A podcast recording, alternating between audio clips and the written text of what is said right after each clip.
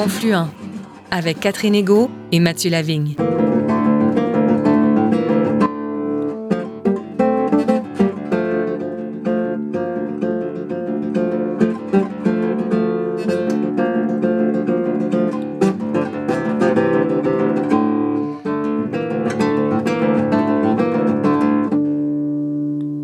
Bonjour à toutes et à tous, ici Mathieu Lavigne au micro. Merci d'être là pour un autre épisode de Confluent, votre émission qui donne la parole aux premiers peuples et à leurs alliés. C'est un plaisir que de vous retrouver et de retrouver ma collègue Catherine Ego. Bonjour Catherine. Bonjour Mathieu. Alors Catherine, cette semaine à Confluent, on reçoit Julie Gauthier, anthropologue et professeure au Collège Antique. En effet, Mathieu, Julie Gauthier est québécoise, allochtone. Elle enseigne l'anthropologie depuis 27 ans. Elle est également conseillère pédagogique équité, diversité et inclusion au collège à Depuis 15 ans, elle est responsable du séjour immersif et décolonial Rencontres autochtones dans le Nitaskina Natikamek, un séjour organisé pour et avec des étudiants de sciences humaines. Elle est aussi co-porteuse de la démarche d'autochtonisation du collège à qui a mené à la création de l'espace d'autochtonisation du collège. Le mémoire de maîtrise de Julie Gauthier portait sur l'authenticité à travers le tourisme chez les Abénaquis d'Odanak. Elle s'intéresse particulièrement aux univers et aux grandes questions autochtones à travers le monde. Elle est mère d'une adolescente et d'un jeune adulte. Écoutons donc l'anthropologue et professeur Julie Gauthier, interviewée ici par Mathieu Lavigne.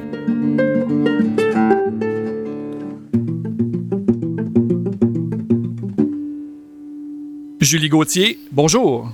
Bonjour. Alors, Julie Gauthier, ben, vous dites que vous avez toujours eu un intérêt pour les peuples autochtones. Euh, est-ce qu'il y a eu une, une, rencontre, un événement, euh, quelque chose qui a particulièrement stimulé euh, cet intérêt?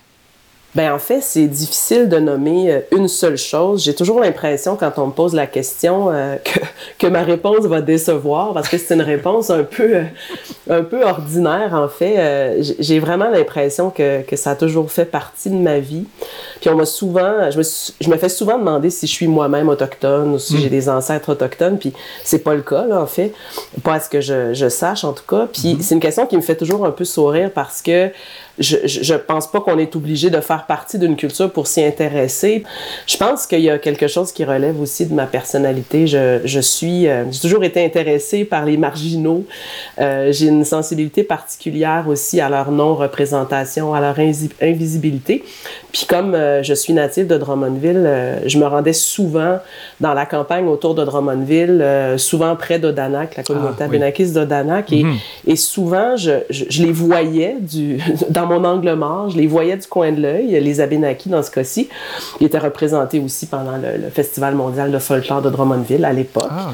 où on passait nos étés. Puis je me suis souvent questionnée sur, euh, sur qui ils étaient. J'avais de la difficulté à faire le lien entre ceux et celles que je voyais et ceux et celles euh, dont j'apprenais l'histoire dans les manuels hmm. scolaires là, euh, de l'époque. Donc, je pense que c'est une espèce de fascination pour cette non-représentation ou pour cette difficulté-là à les situer puis à moi me situer par rapport à eux. Et euh, Julie Gauthier, ben, on parle beaucoup de décolonisation. Hein. C'est un terme qui, qui, qui, peut parfois paraître abstrait, un peu intellectuel. C'est un terme aussi qui peut susciter des réactions vives, un inconfort, ben, étant donné un certain historique au Québec. Est-ce que vous pourriez définir ce terme pour nous, Julie Gauthier? C'est quoi? Qu'est-ce qu'on entend par décolonisation? Oui, certainement. Puis euh, je, je, je, vais commencer d'emblée en, en, disant qu'il existe plusieurs définitions, puis il y a plusieurs angles théoriques à ce concept-là. Je ne sais pas si on peut arriver à une définition cons consensuelle, mhm. euh, surtout pour ce qui est des moyens mis en place pour y arriver. Mais pour moi, un processus décolonial, c'est très concret. C'est un travail quotidien, une réflexion, une auto-observation en continu euh, de nos réflexes coloniaux. Puis à mon avis, il existe des pistes de réponse pour expliquer pourquoi plusieurs personnes ont de la difficulté. Vous parlez de vous parlez de, de même parfois des gens se braquent devant mhm. ce concept-là.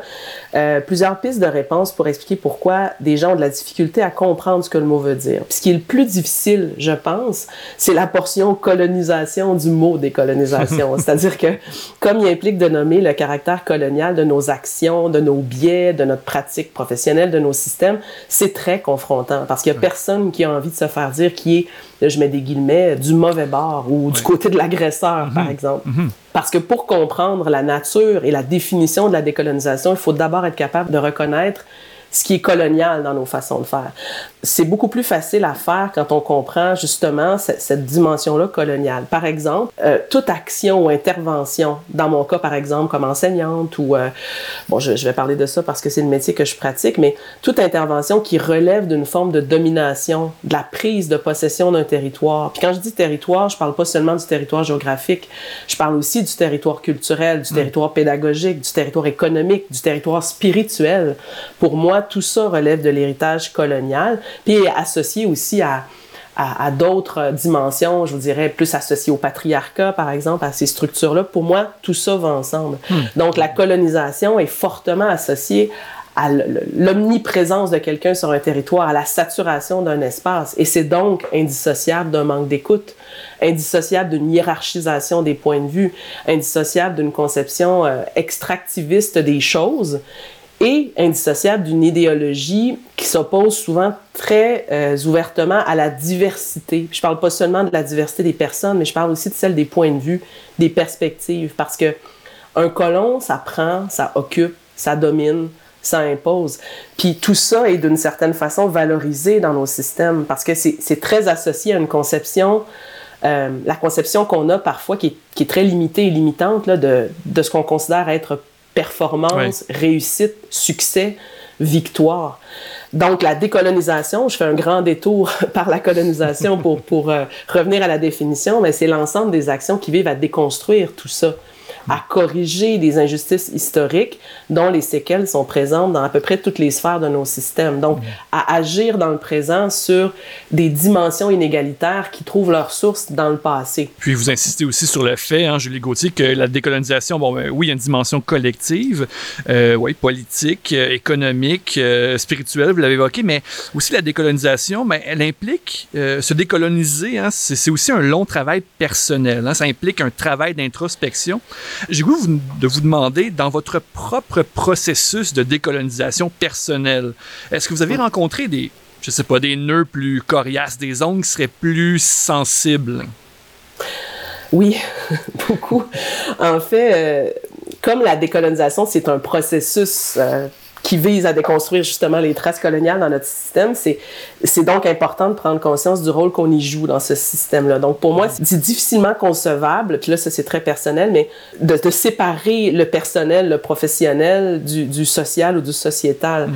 Si on veut que la décolonisation soit pérenne, je, je vois pas comment c'est, on peut faire l'un sans l'autre. Oui. Puis pour moi, le défi sur un plan plus personnel, mais ça touche encore une fois, comme je vous dis, la dimension euh, professionnelle aussi. Là. Quand j'enseigne, je suis pas une personne différente de ce que je suis mm-hmm. dans la réalité. Donc c'est le défi pour moi, c'est de conjuguer vulnérabilité et solidité. Ah oui.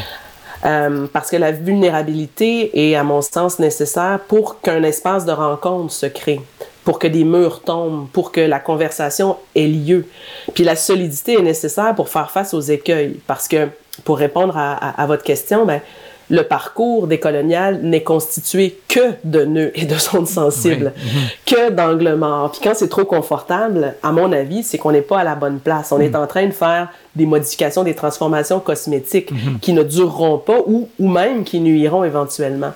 Parce que euh, je vous dirais que les résistances que je rencontre le plus, puis c'est pas nécessairement des résistances que je rencontre au collège antique, là, c'est des résistances en général dans, dans, la, dans la sphère publique, mais c'est qu'il y a des gens qui sont assez fermé à toutes ces idées-là.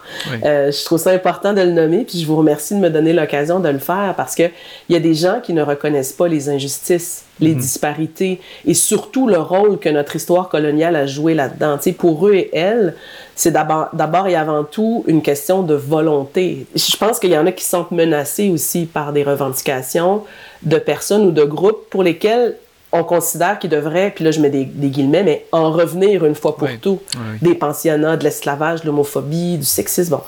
Euh, J'aime quand même penser que ces personnes-là ne sont pas les plus nombreuses. Moi, je vois que les choses changent.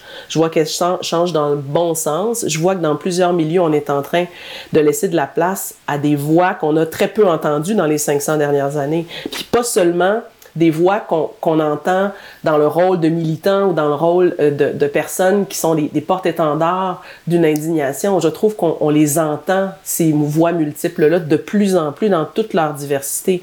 Puis par le fait même, en laissant cette place-là, nous aussi, on est en train de trouver notre place comme alliés.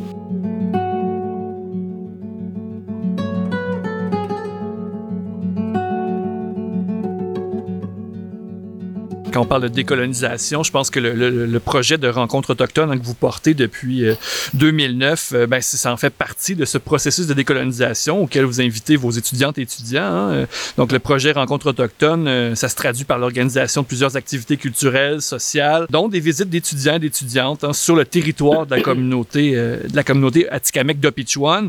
Donc, vous, vous amenez vos étudiantes et étudiants au nord du réservoir Gouin, à rien de moins que 700 km de Montréal.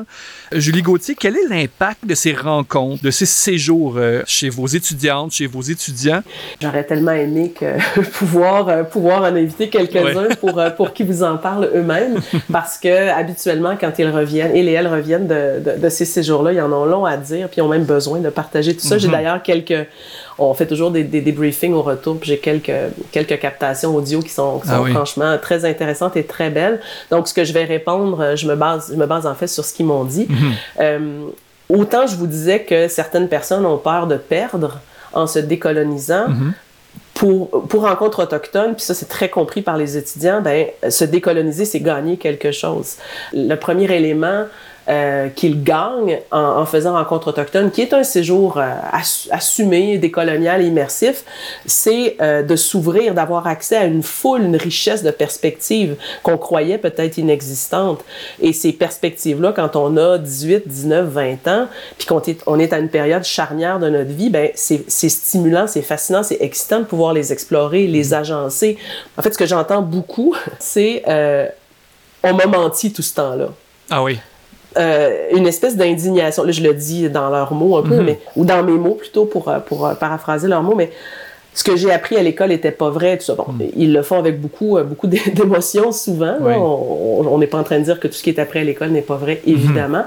Mais c'est un éveil à l'injustice et je trouve que c'est un formidable vecteur de changement parce que c'est un projet qui a toujours reposé sur euh, une réhumanisation, une humanisation des mm. liens avec les premiers peuples. Moi, je leur dis toujours, vous n'allez pas rencontrer la culture Atikamek, vous allez rencontrer des individus qui ont un rapport très intime à leur culture. Mm-hmm. Et à chaque individu que vous rencontrez, vous ne rencontrez pas l'ensemble des Autochtones. Mm-hmm. Vous découvrez une personne qui porte en elle une identité qui est très riche et qui est différente de la personne d'à côté. Et ça vous invite aussi à vous questionner sur votre propre identité. Et ça, ça ressort beaucoup aller au fond des bois, s'asseoir devant un lac, vivre avec une famille à ou, ou, passer du temps dans une communauté, aller si loin pour se rencontrer. Il y en a même qui me disent euh, qu'il y a un avant et un après rencontre autochtone pour eux dans leur vie. Puis je parle pas d'orientation professionnelle, je parle je vais utiliser les termes que j'ai déjà entendus de quelques étudiants, c'est comme un rite de passage ah pour eux, à une période où ils sont en quête de sens, où ils ont le temps, le désir. Et on peut penser qu'il y a une,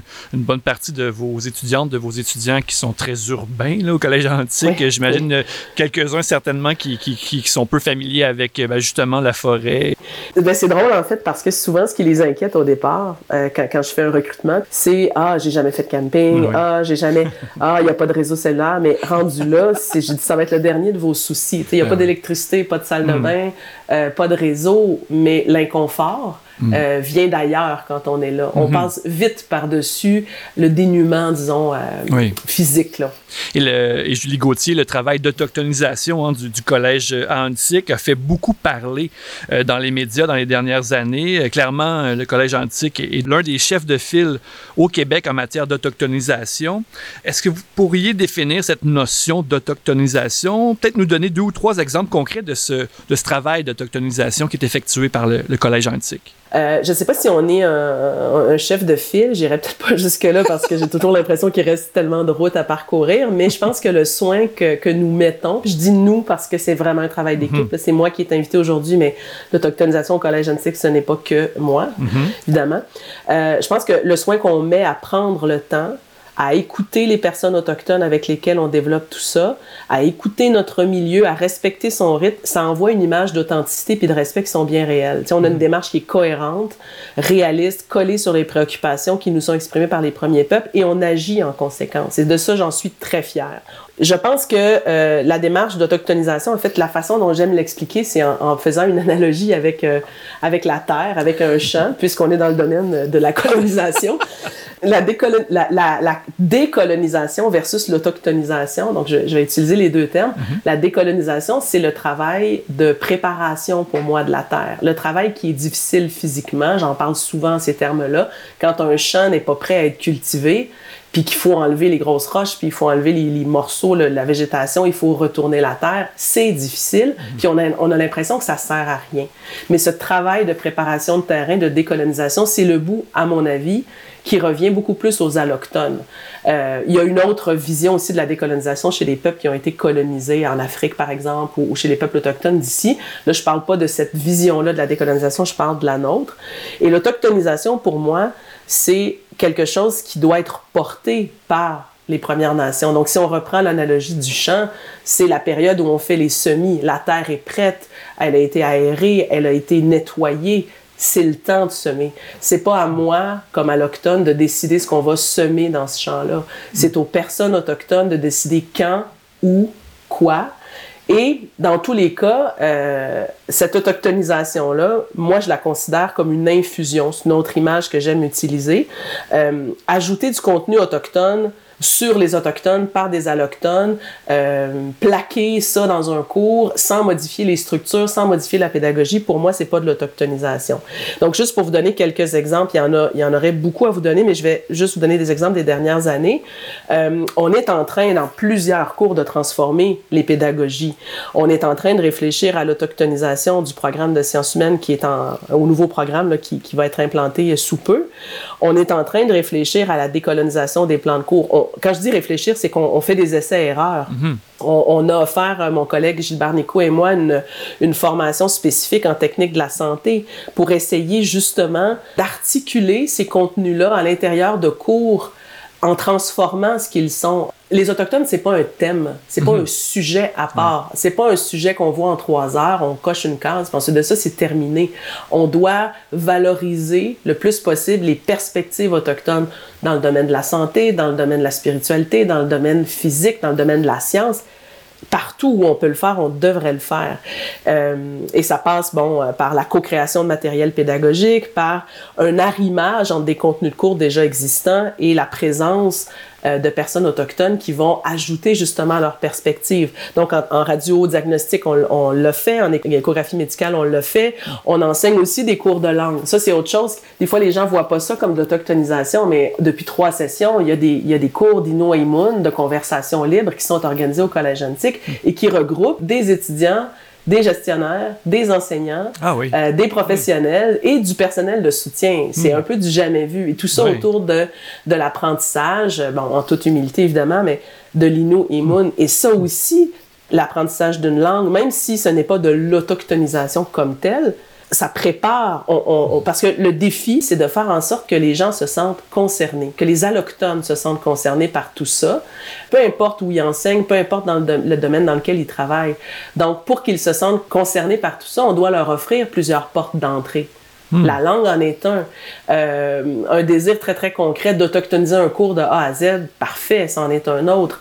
Euh, inviter une pièce de théâtre, avoir un artiste autochtone en résidence à, à notre salle de spectacle, tout ça, ce sont des portes d'entrée. Parce que c'est pas vrai que l'autochtonisation, c'est un seul chemin. Il y a eu la question du changement des, des, du nom des équipes sportives du collège, entre autres, qui, est probablement un autre exemple d'autochtonisation. Donc, euh, le passage euh, de, du nom, euh, je pense que c'était les, les, Indiens, carrément, dans un cycle, c'est ça? Devenu les Aigles, après un processus de, de consultation. Il y a aussi, peut-être parler du, du portail auto-éducatif, je pense qu'il va être lancé sous peu. Je serais curieux de vous entendre sur ce portail auto-éducatif, parce que ça rejoint un peu cette idée que, OK, bon, l'éducation, l'autochtonisation ne doit pas être un fardeau seulement sur les épaules des, personnes autochtones. Il faut aussi que les allochtones prennent en charge leur propre processus et je pense que le portail peut être une, voie intéressante pour ça. Tout à fait, tout à fait. Puis pour ce qui est du, euh, du nom et du logo des équipes sportives, j'aurais dû commencer par ça parce que ça a été notre porte d'entrée, mais pour moi, il y a tellement de choses, c'est tellement une évidence maintenant, c'est ça que... Mais effectivement, ça a été, en fait, ça a été aussi l'occasion d'une prise de position institutionnelle qui a été absolument nécessaire à tout le reste. Là. Euh, pour ce qui est du portail auto-éducatif, je suis très heureuse d'en parler parce que c'est un projet dans lequel on est plongé actuellement euh, avec ma collègue Emmanuel Dufour et ma collègue Léa Lefebvre-Adélie aussi. On travaille beaucoup, beaucoup là-dessus. Ça sera lancé le 31 mai. Mhm. euh, et le portail auto-éducatif, en fait, c'est euh, des tournages qu'on a fait. On a fait 12 tournages de gens qui sont associés à la communauté du collège antique. Donc, euh, que ce soit des étudiants, des enseignants, un coach de basket, des collaborateurs, bon, plein, plein de monde. Et on a, ben, ma collègue Emmanuelle a dirigé des entrevues portant justement sur l'identité, qui ils sont, parce que le, le, le sous-titre du portail, c'est Je te vois, je t'entends, je t'écoute. Alors, c'est dans, on, on, a fait les tournages dans une optique où la personne prend parole et pendant euh, une quinzaine de minutes qui sont, euh, qui sont réparties entre, euh, je vous dirais, 8 à 16 capsules, tout dépendant des participants puis de la, de la taille des capsules, la, la, personne qui va consulter le portail va être va être, euh, dans le fond, devant une personne qui lui parle mm. et qui lui raconte qui elle est. Mm. Alors, ça touche autant la, la, représentation dans les enseignements, ça touche euh, des histoires, par exemple, de discrimination, euh, ça touche, euh, bon, ça, ça touche même la diversité corporelle, euh, neurotypique. Bon, on couvre très, très large. Mais l'idée de cet outil-là, parce qu'on a à peu près une 160 capsules, c'est de dire aux enseignants, mais à toute personne, parce que c'est ouvert au grand public, mais aux enseignants, donner la parole à des gens qui vivent des enjeux qui sont liés à la diversité, aux diversités, je les mets au pluriel. Mm -hmm. Donc, euh, on a deux personnes autochtones qui prennent la parole, mais on a des personnes qui sont haïtiennes, des personnes qui sont d'origine libanaise, des une personne trans, des personnes non binaires, des personnes neuroatypiques, des personnes blanches comme moi, par exemple. Mm -hmm. euh, mais euh, l'idée, c'est de dire t'entres en, relation avec cette personne-là, mais dans une perspective d'écoute. Et je vous dirais, pour travailler un guide pédagogique qui va accompagner cet outil-là, ou plutôt des propositions pédagogiques qui vont accompagner cet outil-là, euh, vraiment, on peut tout faire avec ça. On peut enseigner avec ça, on peut, ça peut nous, nous permettre de répondre à des questions parfois sur des sujets plus délicats en classe aussi, de demander à une capsule de répondre euh, quand on se sent moins légitime de le faire, par exemple, comme enseignant, tout ça. On est, on est très fiers de ça. C'est une pédagogie qui est basée sur le témoignage.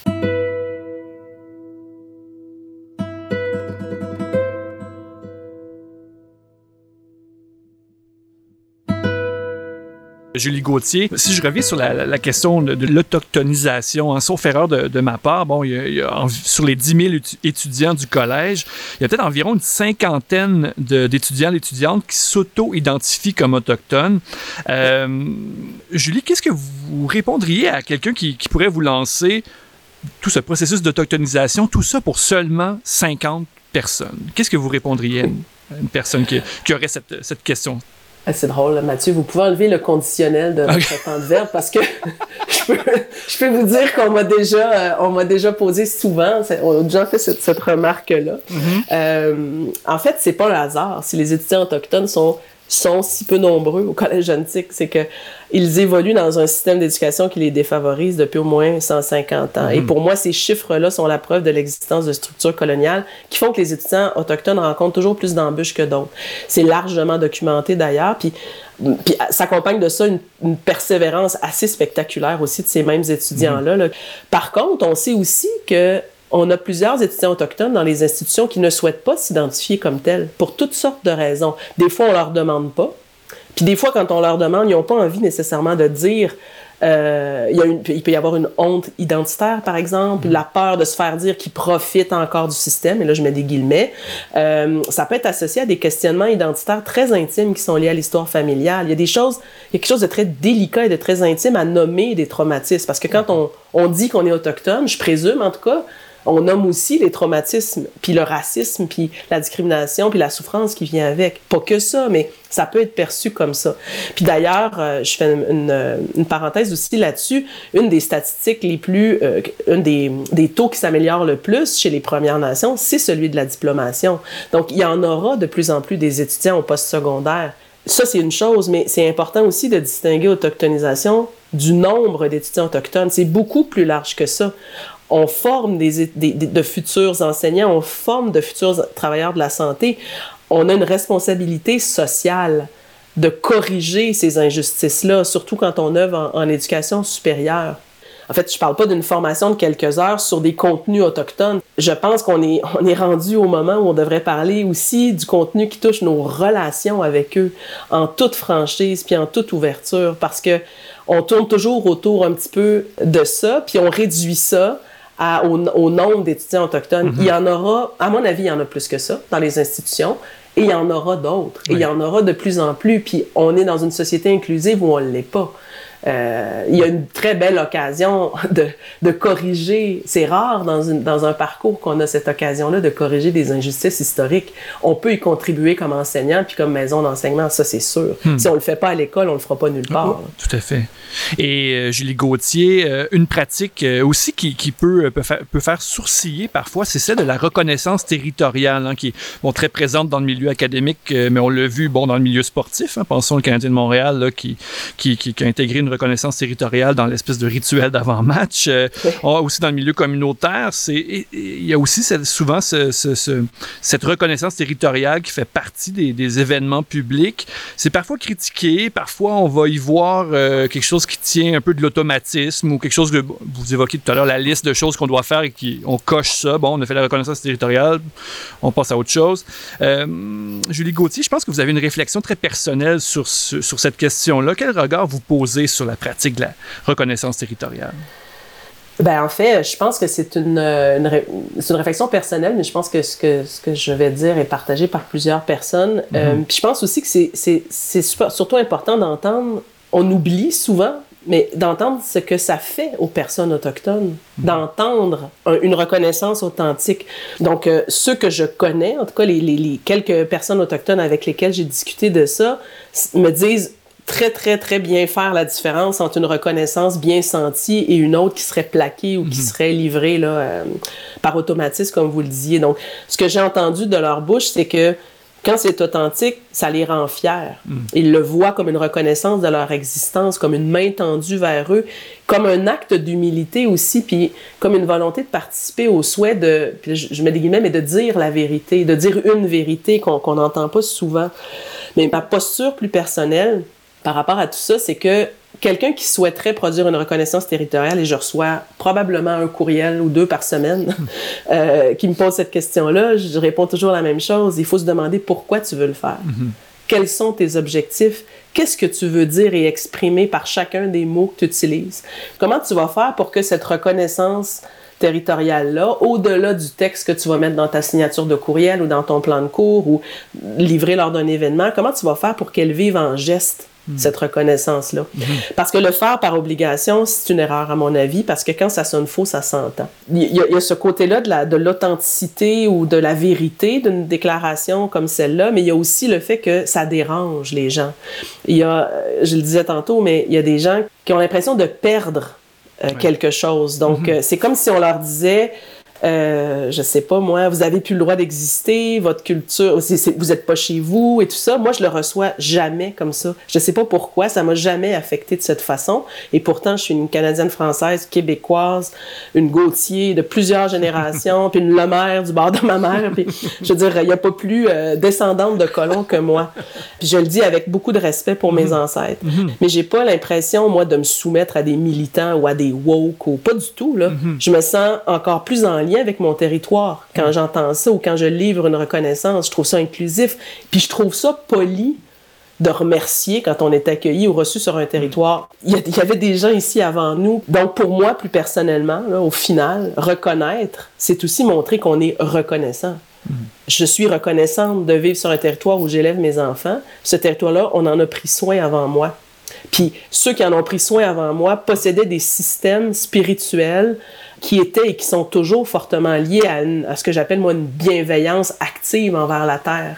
Je veux dire, ils en ont pris soin beaucoup mieux qu'on en prend soin actuellement. Ouais, c'est la moindre des choses mm -hmm. que de le reconnaître. Oui. Et euh, en terminant, Julie Gauthier, euh, dans les discussions actuelles entourant les premiers peuples, on parle beaucoup de sécurisation culturelle, mais il y a une autre notion, un autre concept euh, sur lequel j'aimerais vous entendre, c'est celui d'humilité culturelle. Comment est-ce qu'on peut faire preuve d'humilité culturelle? Comment est-ce qu'on peut appliquer ce concept-là euh, au quotidien? En fait, euh, l'humilité culturelle, c'est d'abord un, état d'esprit. C'est un état d'esprit euh, qui commande une posture d'auto-observation en continu, de doute en continu. Euh, puis aussi, puis ça c'est quelque chose qu'on oublie par, parfois, c'est d'être conscient des déséquilibres de pouvoir puis des préjugés qui affectent notre travail. Ça c'est très important. Accepter qu'on ne sait pas, accepter qu'on a tout à apprendre, accepter qu'il y a des perspectives aussi valides que la nôtre. Bon là on est plus peut-être dans le relativisme culturel, mais les deux concepts se rejoignent quand même euh, sur certains points. Moi, quand j'enseigne, je, je, suis consciente que je ne serai, je ne serai jamais compétente culturellement.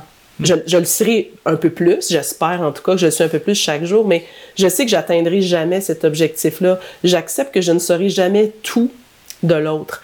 Comme, comme on, en tout cas, moi, j'essaie le plus possible d'éviter les recettes, là, une recette qu'on apprend puis qu'on applique sur euh, comment je me comporte avec une personne de tel tel groupe. Là. Mm -hmm. Pour moi, ça, ça marche pas. Mm -hmm. Parfois, on a, on a le goût de se tourner vers ce type de solution-là parce que c'est plus rapide, plus oui. pratique, plus facile, c'est moins confrontant parce que souvent quand on dit OK, dis-moi comment agir avec oui. une personne autochtone, dis-moi, c'est rassurant, mais oui. c'est complètement faux en fait parce que on, on, évacue totalement la question des rapports de pouvoir qui sont inégalitaires et ça nous amène vers une conception très réductrice de l'autre. -hmm. avec un grand A. Ça essentialise l'autre. Puis quand on parle d'humilité culturelle, il y a un autre concept, je sais pas s'il existe, là, mais je vais le dire dans mes mots, mais c'est d'éviter d'être dans l'orgueil culturel. -hmm. Tu sais, d'être parfaitement honnête. Si moi, je fais une erreur en classe, je commets un faux pas, par exemple, mm -hmm. je fais une gaffe, ben je vais la récupérer, ça. Je vais revenir, je vais, je vais le dire. J'ai mmh. fait une erreur. Mmh. Euh, donc, la capacité, non pas à s'excuser, mais à reconnaître ses erreurs, ça fait partie de l'humilité culturelle. Et pour ça, euh, il faut être capable de créer ou de maintenir des environnements sécuritaires, des espaces sécuritaires où ce genre de choses peut s'exprimer. Reconnaître ses erreurs dans un milieu hostile, c'est pas évident. Si moi je me présente devant ma classe puis j'ai pas cultivé la relation, je l'ai pas travaillé en amont, j'ai pas montré de l'écoute, j'ai pas montré de l'humilité avec eux, ben j'aurais pas le goût hmm. de revenir devant, devant ma classe si le milieu est hostile. Et ça, c'est la responsabilité, à mon avis, de l'enseignant. Julie Gauthier, un grand merci pour cette entrevue. Vous me donnez le goût de, de retourner au cégep. Rien de moins. Vous êtes bienvenue dans, ma, dans ma classe, n'importe quand, Mathieu. Je vous invite, je vous envoie en faire part sous peu. Magnifique. un grand merci, Julie. Merci beaucoup. Merci à vous.